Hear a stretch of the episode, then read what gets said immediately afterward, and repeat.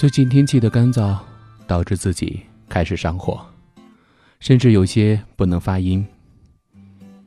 今天的音乐故事有些长，需要你闭上眼睛，好好来听。你听过的最老土的搭讪是什么？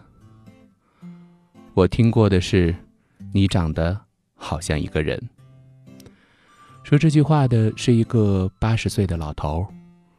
我在一家餐厅打工，上菜的时候看见老头正在搭讪一个同龄的老太太。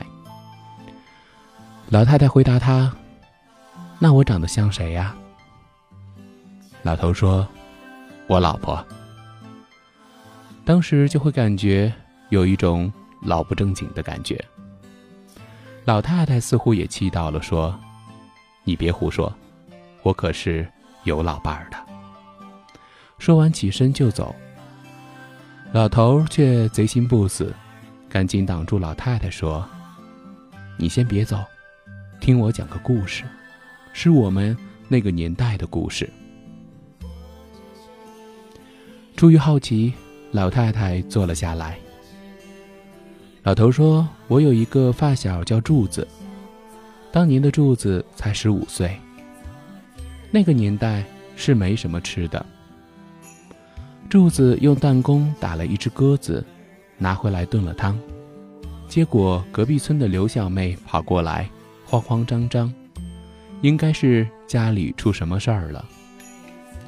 柱子说：“大妹子，别着急，先喝口汤吧。”刘小妹喝了口汤，终于镇定了些。然后她说：“你有没有看见我家的鸽子？”柱子吓得一哆嗦。不敢告诉他真相，安慰他说：“你别难过，鸽子一定是迷路了，过几天就会回来。”第二天，刘小妹又来了，突然看到天上有一个白色的东西飞过，小妹惊喜地说：“啊，我的鸽子！”柱子说：“那是我的白裤衩，被风吹走了。”小妹叹了口气。眼神暗淡了下来，看着小妹这样，柱子更愧疚了，于是给她烧了个土豆。接下来的每一天，小妹都会来找她的鸽子。柱子每次都会做点吃的安抚她。小妹每次都吃得很满足。柱子开始期待给小妹做饭，他喜欢上了小妹，他就更愧疚了。有一天，小妹刚进门，就看见柱子站在院子里等她。柱子兴奋地大喊：“小妹，你的鸽子飞回来了！”小妹还没回话，柱子就从身后掏出了一只灰鸽。小妹却说：“我的鸽子是白色的。”柱子说：“这几天太阳多毒啊，准是你的白鸽子被晒黑了。”小妹大喝：“你当我傻呀？”柱子只好招了，承认鸽子是被他吃掉的，他愿意补偿他。小妹说：“那你一辈子都给我做饭吧。”于是他们就开始处对象了。结婚几年之后，柱子才知道小妹一直在骗他。那只鸽子本来就是小妹准备拿来吃的，还没来得及杀，它就飞跑了。小妹喝下那碗汤的时候，就知道那是自己的鸽子。但是柱子的厨艺太好了，后来他每天假装去找鸽子，其实是蹭吃蹭喝，结果喜欢上了柱子。他假装在等鸽子，其实是在等柱子对他动心。他等到了。老头看着老太太问：“我的故事怎么样？”老太太说：“听得我都馋了。”老头笑了笑说：“那我再给你讲一个故事。五十年前，我有个工友叫小高，他是厂里最厉害的技术员。他的女朋友叫芳芳。我们厂一共有五朵金花，芳芳就是第六朵。小高在第二车间，芳芳在第三车间。他们俩感情特别好，一分钟见不到都很难熬。对他们来说，隔着一个车间，都像是在异地恋。小高下定决心要成为车间主任，这样就能够自由地穿梭在两个车间，就能时时刻刻的看见芳芳了。于是，小高开始努力上进，经过了很多个日日夜夜。组织上终于看到了他的努力，便派他去西北支援建设了。这下完了，他们真的成了异地恋。走的时候，小刚让芳芳等他两年，到时候他们就结婚。结果小高到了西北，才进职工宿舍，就被组织带进了沙漠，加入了一个保密项目，从此跟外界断了联系。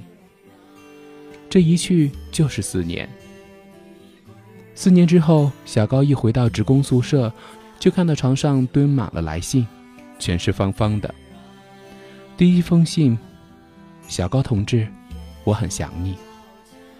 第十九封信：小高同志，我在解放路发现了一家小吃摊，味道特别好，等你回来，我们一起去吃。第三十八封信。小高同志，为什么你一直不回信？是不是和其他女同志发展出了战斗友谊？我也要去和隔壁车间的小李发展发展。第三十九封信，小高同志，上一封信是我意气用事了，都是骗你的，我根本没有和小李同志接触。小高一封一封的拆信，看得又哭又笑。他拿出了最后一封信。小高同志，我妈给我介绍了对象，如果今年国庆之前你还不回来，我就得嫁给他了。国庆，小高一身冷汗。现在是十月中旬，国庆已经过去两年了。他立马去赶火车，心急火燎，花了两天时间才回到老家。他直接冲到了芳芳家，她不在。是啊。她都嫁人了。他失魂落魄地去了芳芳提过的那家小吃摊，他点了碗面，吃着吃着就哭了起来。这时，一个熟悉的身影出现在他的身前，是芳芳，她正微笑地看着他。后来，小高才知道，原来芳芳每天都会在这里等他。到国庆那天，小高又没有出现。芳芳发誓，他再也不来这儿了。结果，他还是来了。当他们之间只隔了一堵墙的时候，他熬不过一分一秒；当他们之间隔了千山万水的时候，他反而熬过了四年。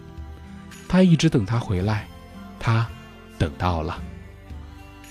老头讲完故事，老太太点点头说：“真是个好故事。”还有吗？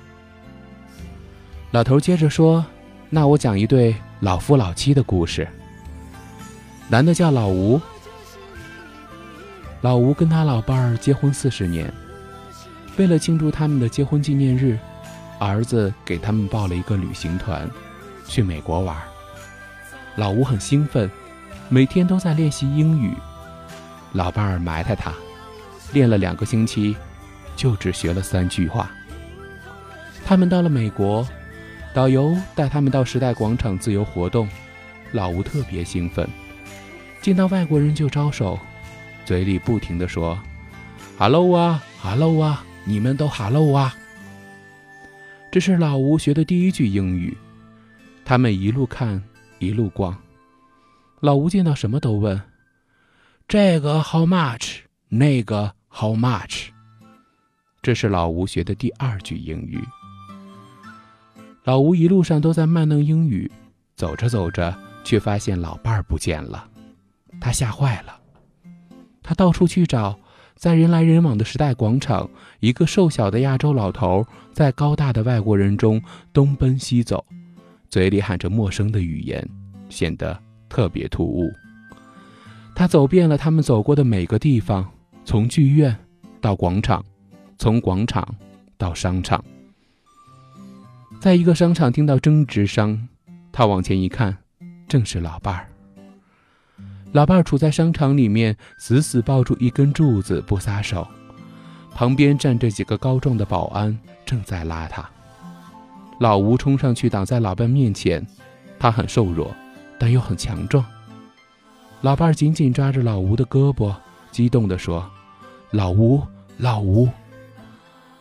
老吴对保安怒吼：“你们别碰他！My wife, my wife！” 这是老吴学的第三句英语。原来老太太走丢了之后，一直站在原地，直到商场关门，保安来清场，他还死抱着柱子不肯走。老吴又担心又生气，你傻站在这儿干嘛？老太太说：“我不认识路吗？我只会傻站着等你。我知道，你一定会找到我的。”他一直站在原地，这是最笨的等待，也是最执着的信任。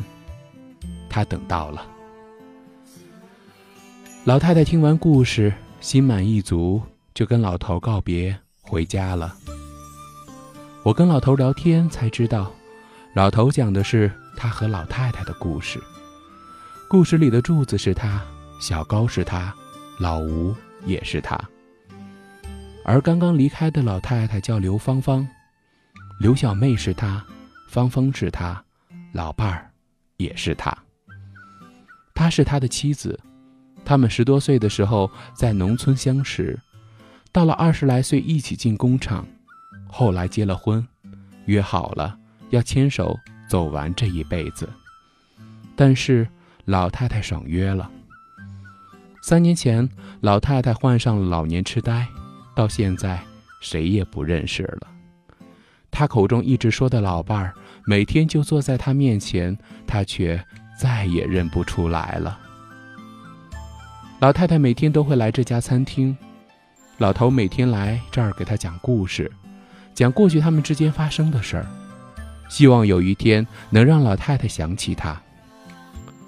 我小心翼翼地问：“万一他一直记不起来呢？”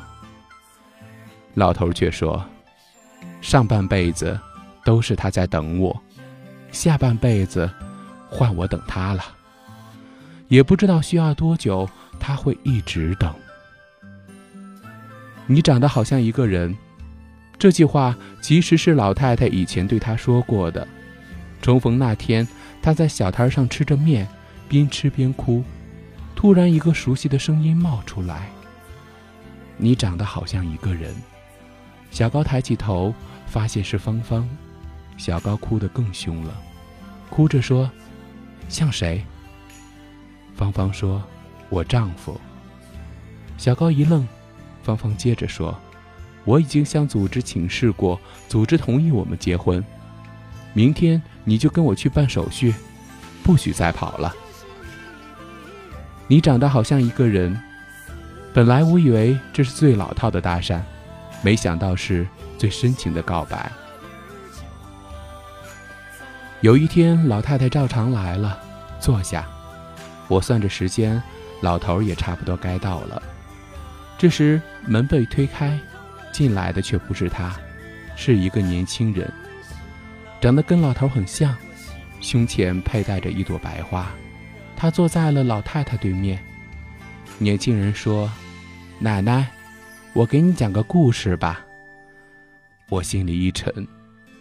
那个风雨无阻，每天坐在同一个位置，面对着同一个人，讲着同样故事的老头，走了。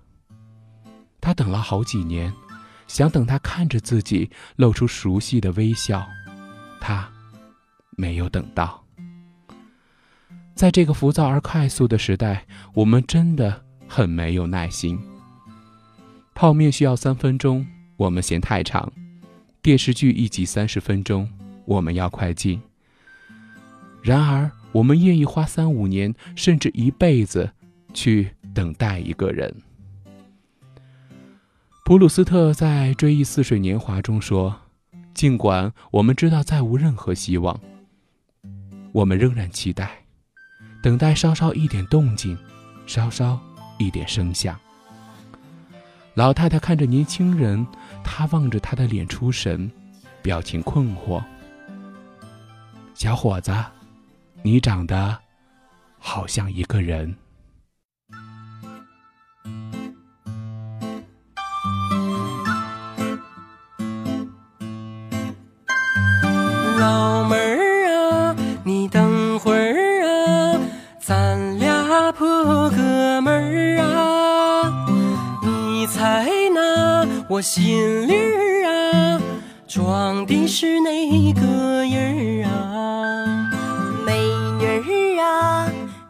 丝儿啊，他挣不到一块堆儿啊，瞎人儿啊，就傻命啊。咱俩就凑一对儿吧。你一笑啊，我刺挠啊，浑身都得劲儿啊。你一哭啊，我胆儿，就掐我消消气儿吧。情人儿啊，给个信儿啊，咱俩啥钱儿办事儿啊？一百年儿一辈子儿啊，情愿我笑你字儿啊。我活着是你的人儿啊，死了是你的鬼儿啊。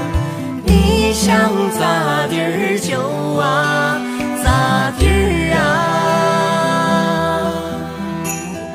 月亮它照墙根儿啊，我为你唱小曲儿啊。看你睡了，我心里没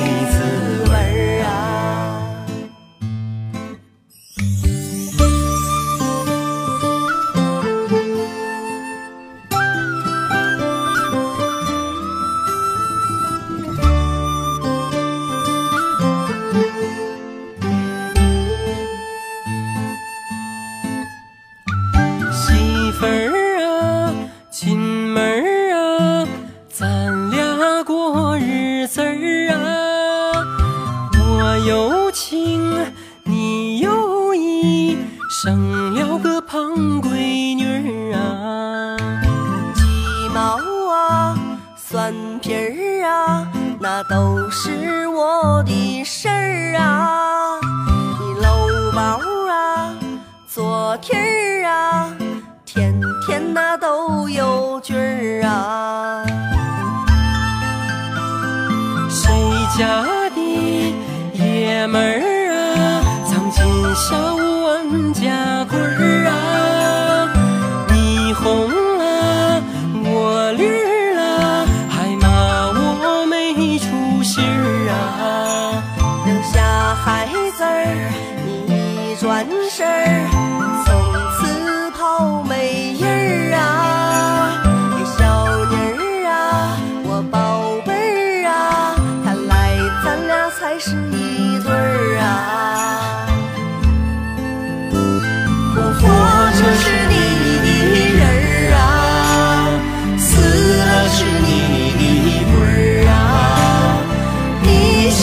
咋地儿就啊咋地儿啊。月亮它照墙根儿啊，我为你唱小曲儿啊。看你睡了，我心里没滋味儿啊。我活着是你